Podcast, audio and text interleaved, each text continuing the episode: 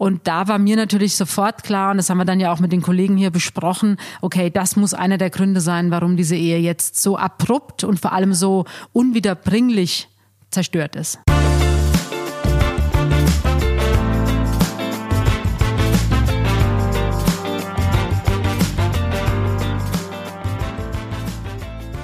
Hallo und herzlich willkommen zu Bunte Menschen. Ich bin Marlene Bruckner, Journalistin bei Bunte und spreche mit Tanja May, stellvertretende Chefredakteurin. Hallo Tanja. Hallo Marlene.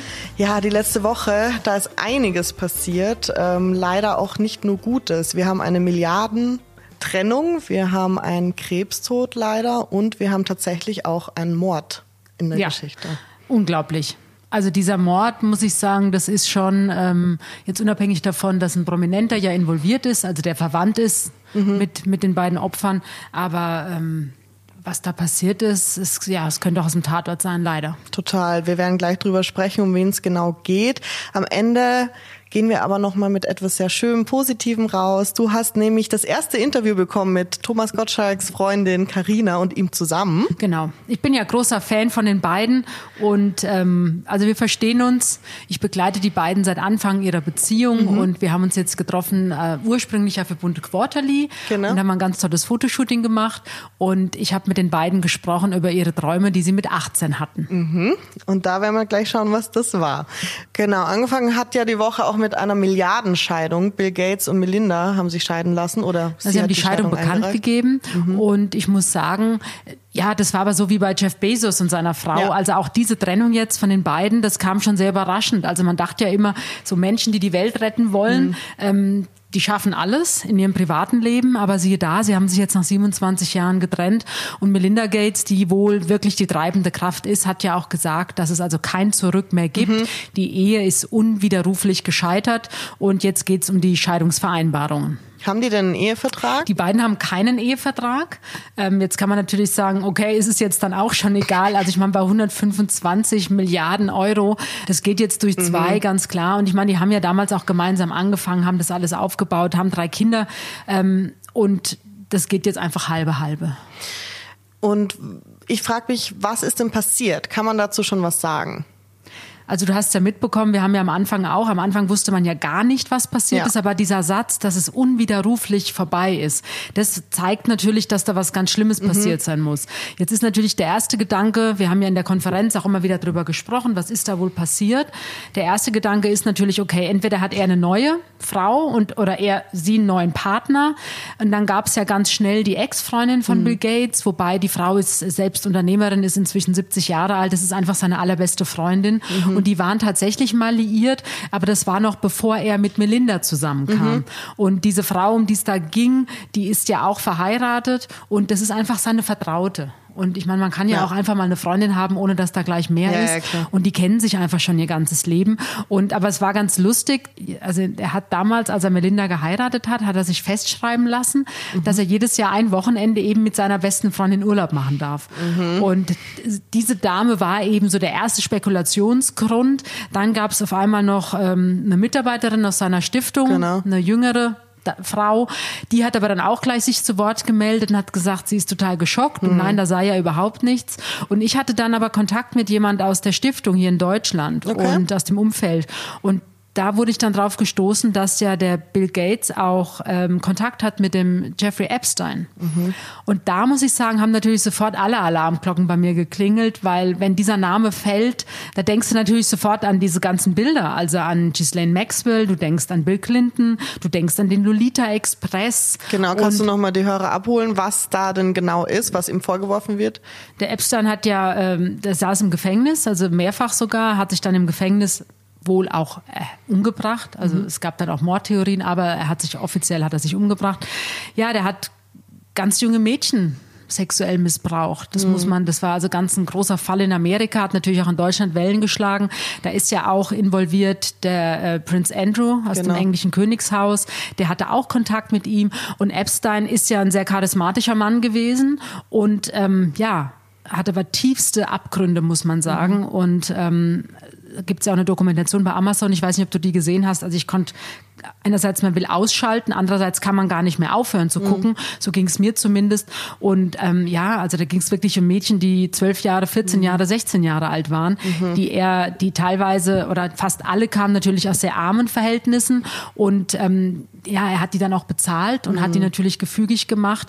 Und das Schlimme ist aber daran, also es waren ganz viele prominente Männer auch aus Amerika involviert in diesen Skandal, die in welcher Form auch immer Kontakt mit ihm hatten. Und es gab eben ein Privatflugzeug, mit dem ist er dann immer und mit seinen Kumpels oder mit diesen Männern ist er dann eben ja von einem Ort zum anderen geflogen und da waren dann eben diese jungen Mädchen teilweise auch dabei und dieser dieses Flugzeug, das nennt man eben Lolita Express und da gibt's eine Passagierliste mhm. und da tauchen dann eben so Namen auf, also auch Bill Clinton steht drauf, Prince Andrew steht drauf, ähm, aber auch Bill Gates steht drauf. Mhm. Und da war mir natürlich sofort klar und das haben wir dann ja auch mit den Kollegen hier besprochen, okay, das muss einer der Gründe sein, warum diese Ehe jetzt so abrupt und vor allem ja. so unwiederbringlich zerstört ist. Mhm, das ist auf jeden Fall ein Trennungsgrund, wo ich ja. mir vorstellen kann, da gibt es kein Zurück mehr.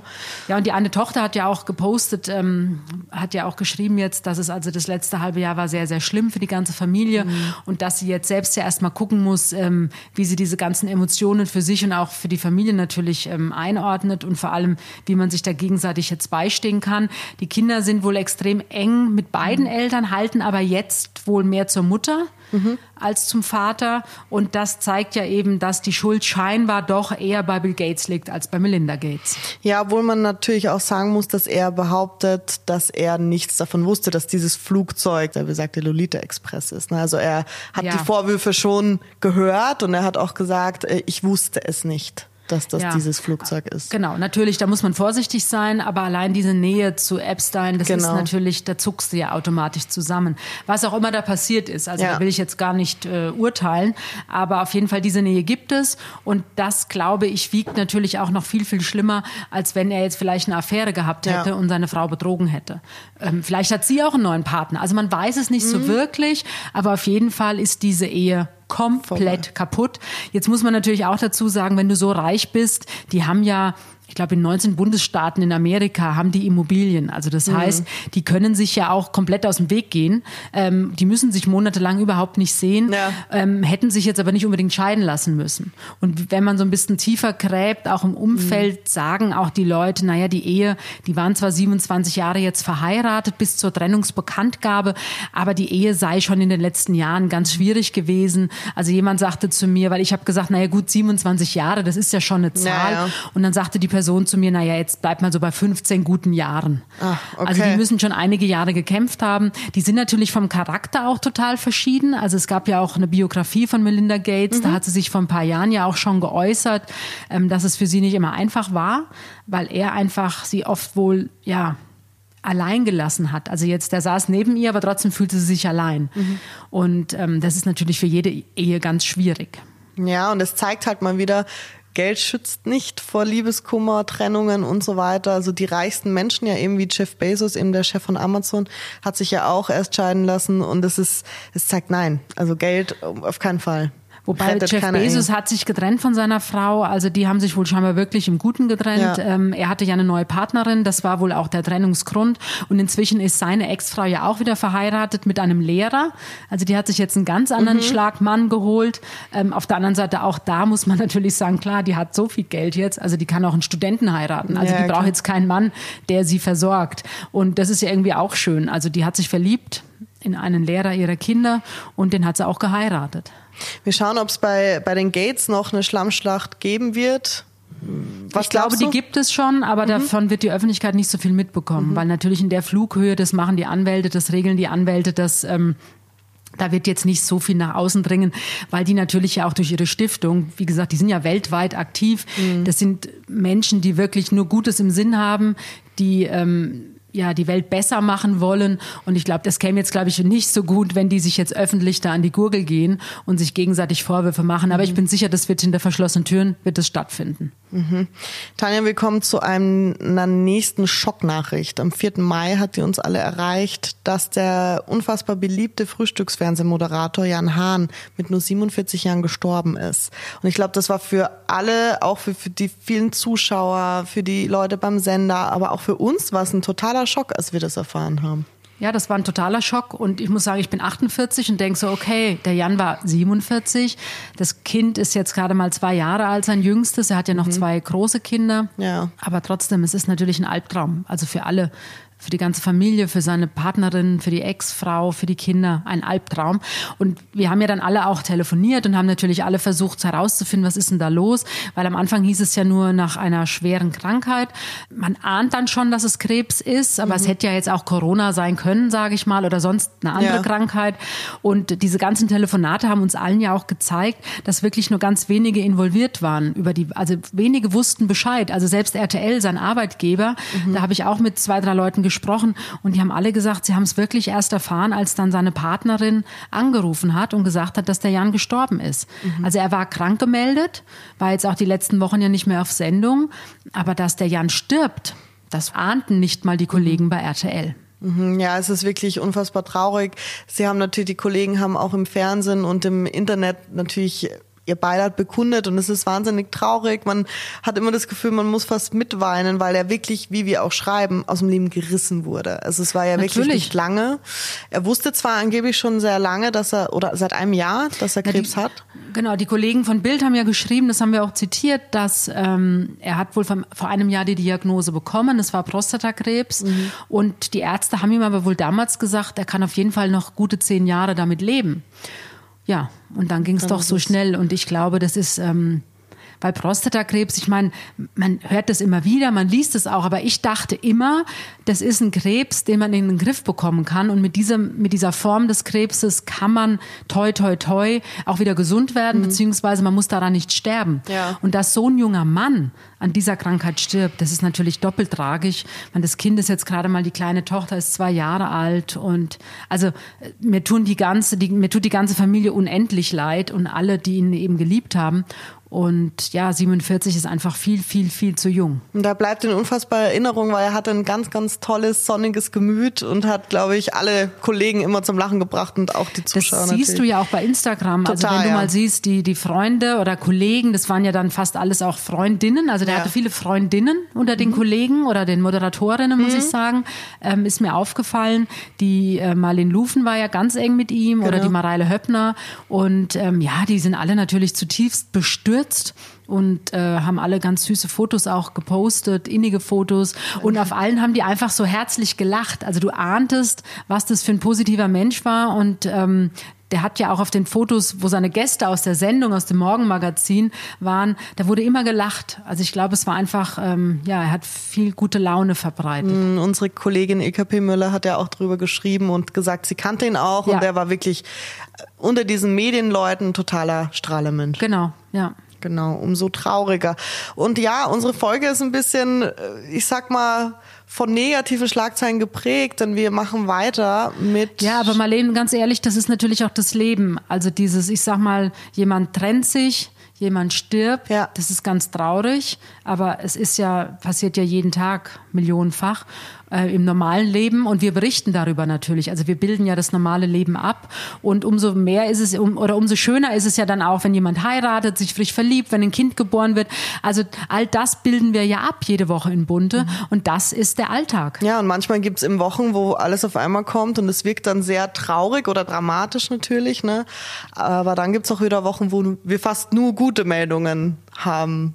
Ja, und ich habe ja jetzt im Laufe meiner 21 Jahre, die ich jetzt bei Bunde bin, ähm, merke ich immer auch gerade diese traurigen Geschichten. Also wenn wir dann berichten, wie mhm. schafft es eine Witwe oder ein Witwer oder Eltern, die ihr Kind verloren haben, die trauern, wie schaffen die es weiterzuleben? Da haben wir auch schon ein paar Mal drüber gesprochen. Und das ist das, was die Leser, Leserinnen ja auch extrem interessiert. Mhm. Und das ist für viele ja auch so ein Mutmacher.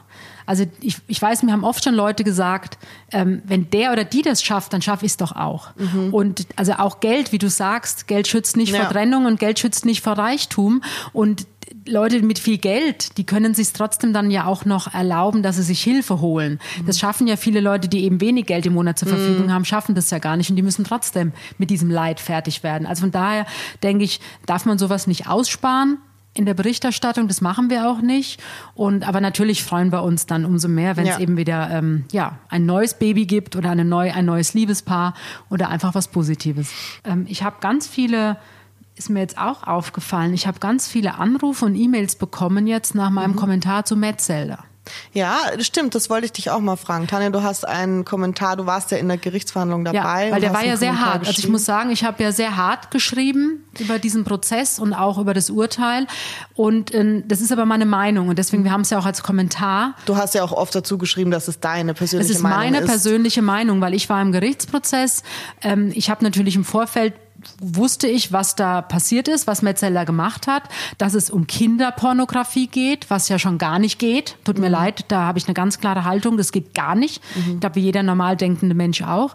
Aber wenn du dann im Prozess sitzt, im Gerichtssaal sitzt, ihn siehst und dann vor allem hörst, wie die Staatsanwältin die Fälle erzählt. Also mhm. Also das geht ja dann, die machen das ja sehr nüchtern. Also wenn eine, ja, ja. eine, Anklage verlesen wird, da ist ja dann keine Emotion dabei. Das wird einfach ganz nüchtern, wird dann verlesen, was ihm vorgeworfen wird. Mhm. Und wenn du dann hörst, wenn die einzelnen Fotos, die auf seinem Handy sichergestellt wurden, was auf diesen Fotos abgebildet war. Mhm. Und ich saß da schon im Gericht und ich habe gedacht, das kann doch jetzt alles nicht wahr sein. Also wenn es dann darum geht, die Staatsanwältin sagt, Foto 1, Mädchen, blond, Zöpfe, deutlich unter zehn Jahren. Und wenn dann so Worte fallen wie gespreizte Beine, Bett, mhm. Vierfüßlerstand, Mann, erigierter Penis und Kind. Mhm. Diese, das passt nicht, das geht nicht, das geht gar nicht. Und, ähm, und wenn dann sein Anwalt äh, sein, seinen Vortrag eröffnet mit den Worten, dass ja solche Bilder bei der Öffentlichkeit durchaus für Irritation sorgen und ähm, dass die Öffentlichkeit im Umgang mit solchen Fotos nicht geübt sei, mhm. ähm, dass man aber deswegen ihn, den Metzelder trotzdem nicht verurteilen dürfe, denn vor Gericht gehe es ja schließlich nicht um die moralische Betrachtung solcher Fotos, sondern es ginge allein um das Strafgesetz Gesetzbuch. Ja. Und was mich am meisten aufgeregt hat, waren waren die Worte des Anwalts, als er sagte, eine moralische Überheblichkeit der Öffentlichkeit sei hier nicht angebracht. Da wäre ich am liebsten aufgestanden mhm. und hätte den Typ mal geschüttelt. Tut mir leid, das geht gar nicht. Also diese Arroganz der Anwälte ja. und dann die Arroganz von Metzelder, wie er ja dann auch aus dem Gerichtssaal ist. Er hat sich dann so zwei, drei Tränchen hat er sich rausgedrückt, weil er hat ja dann ein, hat ja ein Geständnis abgelegt. Aber diese Tränen, tut mir leid, ich habe es ja vor Ort miterlebt, die waren aus mein, in meiner Meinung nach, waren die nicht wegen der Kinder, die auf diesen Fotos abgebildet sind, sondern die Tränen hat er eigentlich vergossen, weil sein eigenes Leben jetzt natürlich ähm, ja, vorbei, vorbei ist, ist. Beziehungsweise er sprach ja selbst von einer Zäsur. Klar, die ist erfolgt, aber auch zu Recht in meinen Augen. Und er hat sich ja dann versucht rauszureden mit den Worten, naja, er habe jetzt keine verbotenen Seiten aufgesucht im Internet, wo man diese Kinderporno-Fotos da findet. Er habe lediglich Screenshots gemacht von öffentlich zugänglichen Seiten. Mhm. Und dann habe ich mir gedacht, also Erstens, ich weiß überhaupt nicht, wie man solche Seiten findet. Mhm. Ich will es auch nicht wissen, ganz ehrlich. Und es gibt in meinen Augen überhaupt keine Entschuldigung dafür, dass man 300 Fotos von ja. nackten Kindern, von sechs Fotos mit Kindern auf seinem Handy hat und dann auch noch verschickt. Tut mir leid, habe ich überhaupt kein Mitleid mit.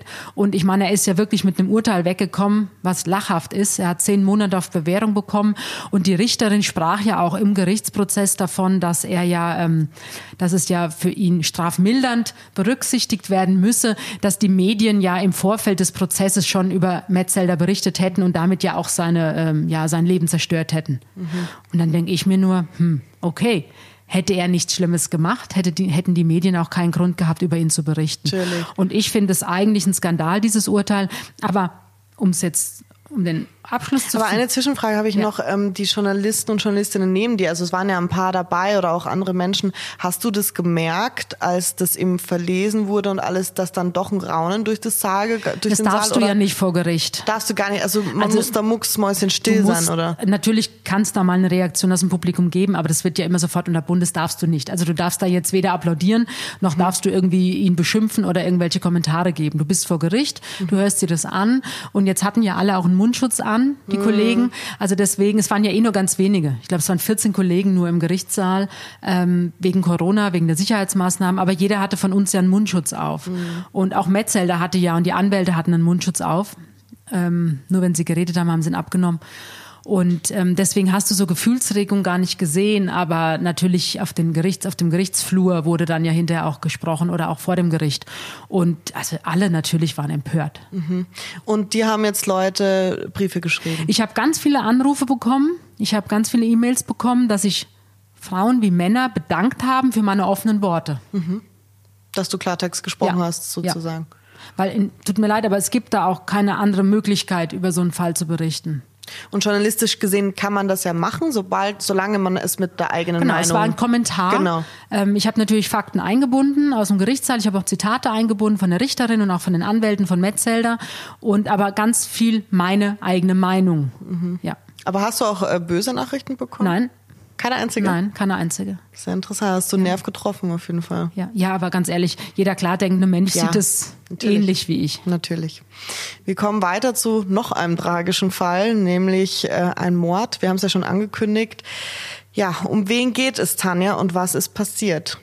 Es geht um die Tante und um die Cousine von dem Stefan Ross. Also der ist ja Sänger und TV-Moderator in der ARD, immer wieder sonntags. Die Sendung startet jetzt in die Sommersaison am 13. Juni. Und jetzt gab es in Österreich einen Vorfall, also die Tante von Stefan und mhm. die Cousine, die wurden erschossen von einem Stalker, der die Cousine von Stefan seit Dezember belästigt hat. Mhm. Und sie wollte aber nichts von diesem Mann, aber sie war wohl scheinbar doch noch zu gutmütig und hat ihn jetzt nicht. Also es gab natürlich, es gab Anzeigen, mhm. auch bei der Staatsanwaltschaft, bei der Polizei. Der Fall wurde verfolgt, ähm, aber es gab jetzt keine strafrechtlichen Verfolgungen. Das heißt, der Fall wurde wieder eingestellt. Die Cousine von Stefan ist 50 Jahre alt gewesen, die Mutter ist Ende 70 gewesen und ähm, ja, die wurden nachts in ihrem eigenen Haus erschossen. Mhm. Und ich habe das versucht aber zu überhöhen, dieses Thema, ähm, weil es gibt leider viel mehr häusliche Gewalt in Deutschland, auch natürlich in Österreich. Also der Fall ist ja in Österreich passiert und das nennt man Femizid. Genau, kannst du das mal erklären? Also Femizid ist es, wenn eine Frau aufgrund der Tatsache, dass sie eine Frau ist, umgebracht wird. Mhm. Und meistens sind diese Fälle eben doch der Partner oder der Ex-Partner. Und da geht es halt eigentlich immer um unerfüllte Liebe. Mhm. Und so war es ja wohl in dem Fall auch. Also dieser Mann, der Täter, hat sich eingebildet, die Frau, die heißt, also sie heißt Helga. Beide Frauen übrigens heißen Helga, die Mutter mhm. und, die, und die Tochter heißen beide Helga. Ähm, er hat sich eingebildet, die jüngere Helga, dass er sie liebt scheinbar. Und sie wollte aber nichts von ihm. Mhm. Und dann hat er sie erschossen. Du hast auch Zahlen rausgesucht und das erschütternde Fazit, jede Woche sterben in Deutschland drei Frauen durch ihren Partner oder durch ihren Ex-Partner fand ich erschütternd, habe ich im Zuge der Recherche erst rausgefunden, als ich mich mit dem Thema Femizid auseinandergesetzt habe. Ich finde die Zahl unglaublich. Mhm. Wenn man denkt, jeden dritten Tag, ja, ich weiß, das, es ist vor ein paar Monaten sind die Zahlen kursiert, weil es natürlich unfassbar ist, weil ich finde, da sieht man halt Frau und Mann den Unterschied, den körperlichen Unterschied. Ein Mann ist eigentlich immer in der Lage, mit bloßen Händen eine Frau töten zu können. Eine Frau umgekehrt nicht, die braucht Hilfsmittel. Gut, in dem Fall war es jetzt so, dass der Täter eben eine Waffe hatte und er hat die Frauen hingerichtet, muss man sagen. Er hat sie erschossen aus nächster Nähe und bei diesen Femizidmorden gibt es auch nochmal Unterschiede. Also es gibt zum Beispiel auch den Ehrenmord mhm. und wenn man sich dann ein bisschen damit beschäftigt, ähm, das sind oft Gründe, wo man denkt, okay, also ich habe ja mit einer Psychologin auch gesprochen und die mhm. hat mir das erklärt. Also da geht es ja oft auch um dieses, ähm, ja, dass die Dominanz eines Mannes oder die Angst, eben die, die Macht über die Frau zu verlieren. Da geht's aber oft, wenn du dann so Fälle, wenn du dich einliest, was da auch vor Gericht teilweise verhandelt mhm. wird oder wurde, da geht's dann manchmal einfach darum, dass die Ehefrau nach 20, 25 Jahren einfach den Wunsch äußert, auch mal einen Abend in der Woche mit einer Freundin alleine ausgehen zu dürfen oder vielleicht auch einen neuen Job, einen mhm. eigenen Job wieder zu haben oder vielleicht auch mal allein in Urlaub fahren zu dürfen. Und damit können manche Männer einfach nicht umgehen. Und das ist für sie schon ein Kontrollverlust, ein Machtverlust. Mhm. Und ähm, ja, und dann werden sie brutal und aggressiv und leider oftmals endet es dann auch mit dem Tod. Man merkt eben an dem an Stefan Ross, dass er eben eine bekannte Person ist. Somit kommt der Fall in die Öffentlichkeit, aber es passiert ja viel viel öfter, ohne dass wir das mitbekommen. Natürlich, es passiert täglich, passiert häusliche genau. Gewalt und es gibt ja jetzt auch neue Zahlen jetzt im Zuge des Corona-Lockdowns, dass die Zahlen eher steigend sind als Klar. fallend und vor allem auch äh, Gewalt an Frauen, aber auch Gewalt an Kindern, weil natürlich im Moment viele Menschen auch überfordert sind, Ängste haben, Kontrollverlust haben und ähm, ja, die Leute natürlich auch mehr gereizt sind und die Nerven liegen blank. Und es, also die Zeiten jetzt sind nicht unbedingt besser, was das Thema häusliche Gewalt angeht. Konntest du mit Stefan Ross reden oder ist wahrscheinlich gerade in tiefer Trauer? also bis jetzt habe ich ihn nicht erreicht. Das hat ihn aber auch von den Kollegen von anderen Blättern noch niemand erreicht. Ähm, und wie ich aber aus seinem Umfeld höre, er scheint wirklich tief getroffen zu sein. Und du darfst nicht vergessen, die ältere Helga, also seine Tante, ist die Schwester seiner Mutter. Und seine Mutter, die Stefanie Ross, ist jetzt 80. Ich meine, auch da kann man nur erahnen, wie es der Frau jetzt geht, auf diese brutale Art und Weise ihre Schwester und ihre Nichte zu verlieren. Mhm. Und ähm, die beiden Frauen, die älteren Frauen, haben wohl noch an dem Mordabend zusammen telefoniert. Mhm. Und vier, fünf Stunden später war ihre Schwester dann tot. Der Täter hat aber gestanden, ne? Der Täter ist erst abgehauen und hat dann ähm, aber noch in der Nacht, so gegen vier, fünf Uhr früh, hat er dann eine Bekannte angerufen, hat gestanden und er, ist, er hat sich dann der Polizei gestellt. Also er konnte verhaftet werden, aber als wir Redaktionsschluss hatten, hatte er noch keine Angaben zum Motiv gemacht. Mhm. Also er hat zugegeben, den Mord begangen zu haben, aber er hat nicht gesagt, warum er es gemacht hat. Und mittlerweile? Gibt es noch keine öffentliche Aussage. Aber es wird ja. wahrscheinlich sowas in der Art sein, wie ihm die Psychologin auch zu dir gesagt hat hat, ne? dass es eine Art von Machtverlust war, Kontrollverlust. Also es heißt, dass der Bruder oder und auch der Sohn der beiden Opfer, dass der wohl immer wieder auch gestritten hat mit diesem Täter und dass er eben gesagt hat, er soll sich seiner Schwester nicht mehr nähern. Aber das ist jetzt alles noch nicht so wirklich relativiert. Also das muss man jetzt mal sehen, was da noch rauskommt. Mhm. Ja. ja, wir werden sehen. Ich finde es aber wichtig, darüber zu sprechen, gerade häusliche Gewalt, Gewalt an Frauen ist ein Thema. Man sollte es öfter ähm, im Auffassen, auch in Artikeln, die wir haben. Und genau, wichtiges Thema. Auf jeden Fall, natürlich. Ein schreckliches Thema auch, ja.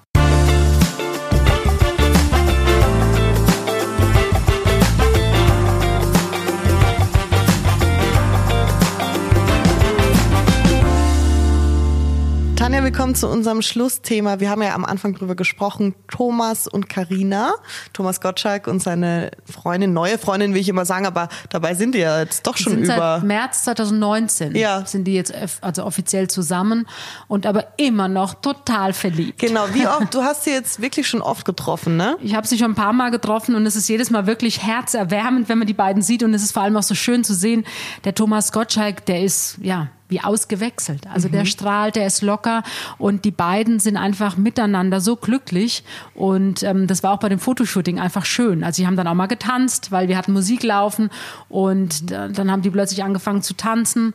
Ähm, die verstehen sich richtig gut. Wie hast du es denn geschafft, als erste Journalistin mit ihr zu sprechen? Dass naja. sie sich endlich mal auch öffentlich äußert. Ich glaube, da haben schon alle drauf gewartet. Wer ist diese Frau? Wie ist sie? Wie spricht sie? Na, ich hatte halt den Thomas Gottschalk gefragt und die Karina für Quarterly, für bunte Quarterly, weil da wollen wir ja nochmal was anderes abbilden, als was im Bunte abbilden. Also nochmal eben doch ähm, Gespräche, die ausführlicher sind, tiefgehender sind, natürlich auch die hochwertigen Fotos, die wir da machen. Ähm, das sind ja dann immer so, ich sag mal, zwischen vier, sechs, acht Seiten.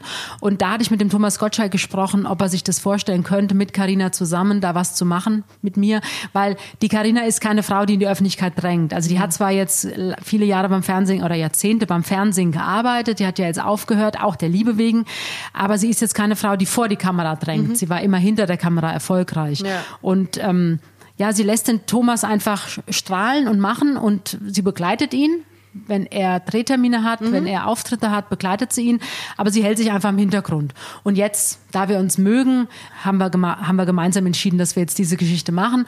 Und der Thomas hat ja auch beim SWR eine Sendung, da geht es darum, prominente berichten über ihre Träume mit 18.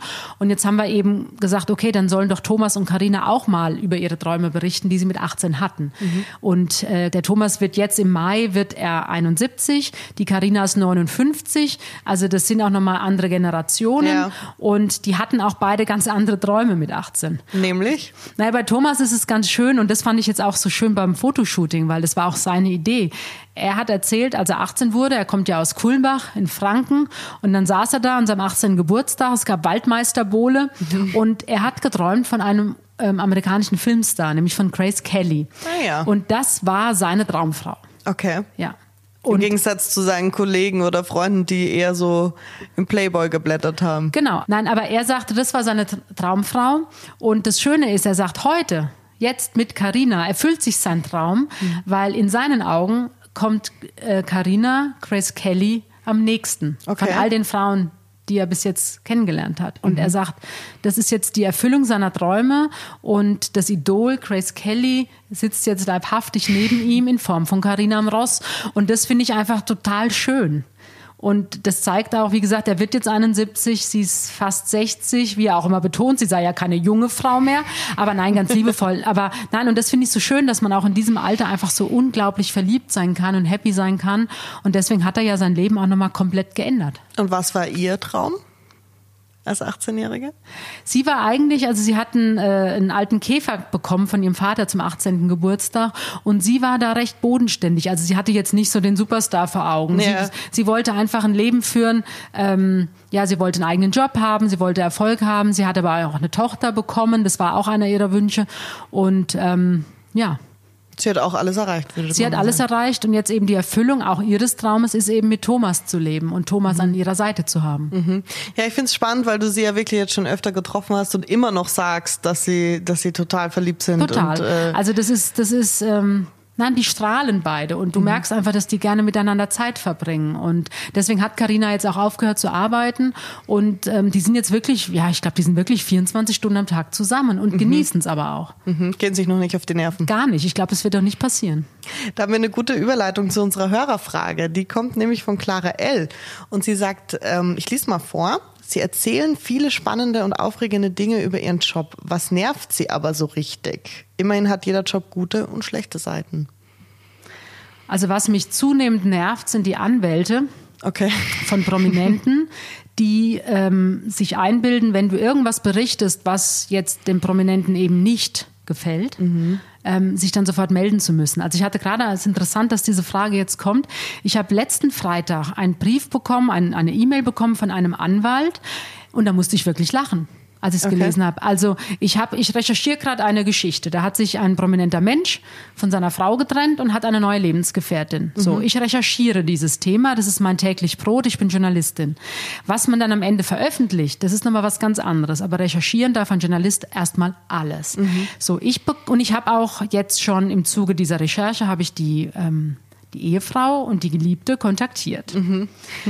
Und bekam jetzt eben dieses, diese E-Mail von dem Anwalt und der Anwalt untersagt mir einerseits die Recherche, steht mhm. auch so drin, er untersagt mir komplett die Kontaktaufnahme zu all diesen drei, also zu diesen drei Personen. Mhm. Und das dritte, was er von mir fordert, mit Fristsetzung, die ist jetzt am Montag abgelaufen, mit Fristsetzung fordert er mich auf, sämtliche Kontaktdaten dieser Personen zu löschen.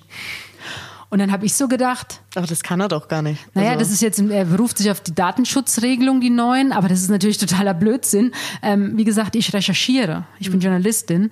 Und dann habe ich nur gedacht, okay, wie will er das jetzt überprüfen? Kommt er jetzt in mein Büro, nimmt sich mein Handy, mein Laptop und guckt, ob ich alle Daten gelöscht habe? Also kompletter Blödsinn. Und das ist die Antwort auf die Hörerfrage. Ähm, das nervt mich. Mhm. Aber in dem Fall musste ich auch noch lachen. Weil den Anwalt kann ich nicht ernst nehmen, tut mir leid. Ja, ich habe was viel Banaleres, was mich nervt. Was? Ähm, Interviews abtippen. Ja, gut, aber das ist natürlich dann und auch Ja, aber das ist so eine Bürokratie. Also man muss ja, man führt ja die Interviews und dann muss man sie ja verschriftlichen. Und ähm, klar, es geht mit der Zeit immer schneller und man weiß, was man rausfischen muss, aber es ist trotzdem so ein Zeitfresser. Also das nervt mich am allermeisten. Wobei ich kann dir als Tipp geben, im Laufe meiner langen Erfahrung, ich bin ja so viel älter als du, ähm, es ist eigentlich nach dem Interview, was ich führe, auch wenn es zwei Stunden sind, die wichtigen Sachen, die ganz, ganz wichtigen Sachen, die bleiben dir automatisch im Kopf das hängen. Das stimmt.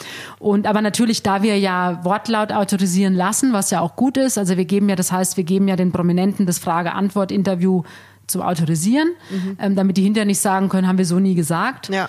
Ähm, ist auch anstrengend, weil viele dann plötzlich anfangen, äh, den Text nochmal komplett umzuschreiben, obwohl sie es genauso gesagt haben, wie ja. wir es ihnen zum Autorisieren geben. Nervt auch. Also das ist zum Beispiel auch Stimmt. was, was nervt, dass manche Leute dann anfangen, wirklich jeden Satz komplett neu Oder zu schreiben. Oder unsere Fragen.